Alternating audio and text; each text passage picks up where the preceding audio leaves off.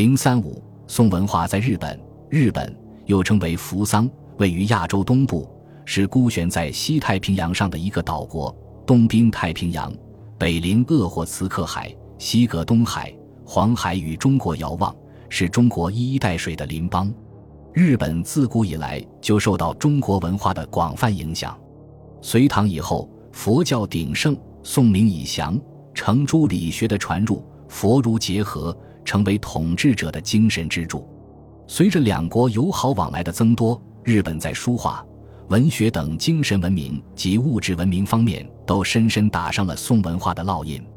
理学与禅宗，两宋以前，中国儒学与佛学思想都已传入日本，但一直到宋末，就整体而言，佛教仍占优势，因为佛教尤其是其中的禅宗思想更符合当时统治者的需要。十二世纪末。日本关东首领武士建立了武士中央政权，幕府以天皇为首的朝廷和中央已形同虚设，犹如中国春秋战国后期时被架空了的东周朝廷。幕府中掌权的是武士，他们笃信宗教，特别关爱佛教中的禅宗教义。禅宗教派宣扬安于现状，对不合理的社会现象不反抗，讲妥协，又提出新禅护国论。这对于虽已用武力夺取了政权，但宗教领导仍把握在贵族手中的幕府武士来说格外投其所好。他们正希望被推翻了政权的贵族阶级不要捣乱，安于现状。而禅宗派教义的传播，以及将禅宗确立为在日本流行的真宗、莲宗等所有佛教各派的领导地位，有利于幕府的统治。所以，他们先后修建了建长寺、圆觉寺。寿福寺等大的禅寺为禅宗的推广兴风波雨。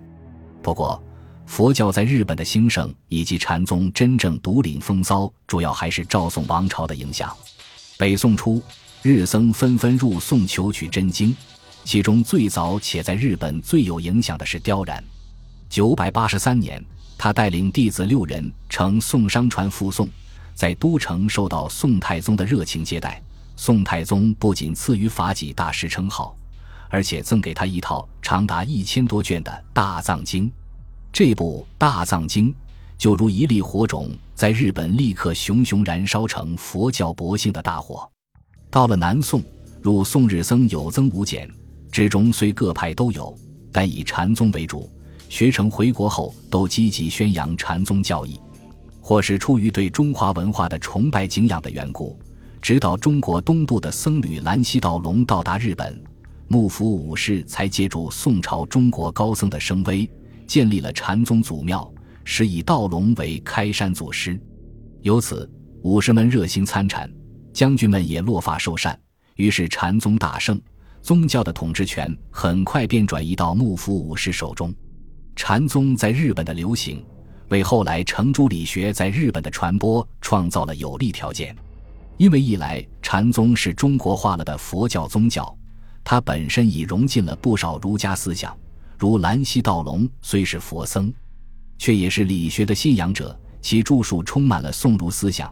他在《见长寺小参》中说：“盖在发育，无出于天地，所以圣人以天地为本，故曰圣西天。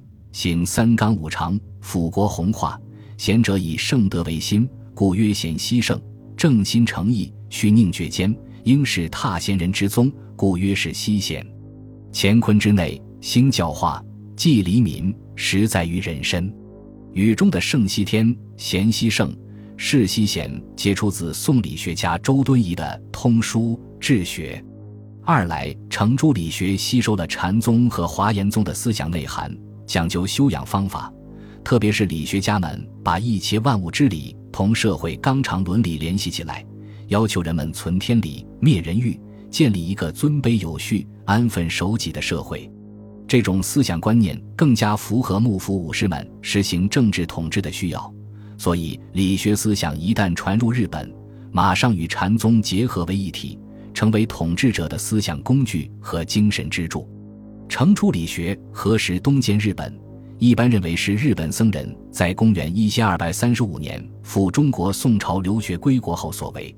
留学的僧人于一千二百四十一年回日本，带去了大批理学经典，其中有胡文定的《春秋解》，吴构先生的《中庸说》，惠安大学、惠安中庸或问，朱熹的《论语经义》、《孟子经义》与武先生语录等。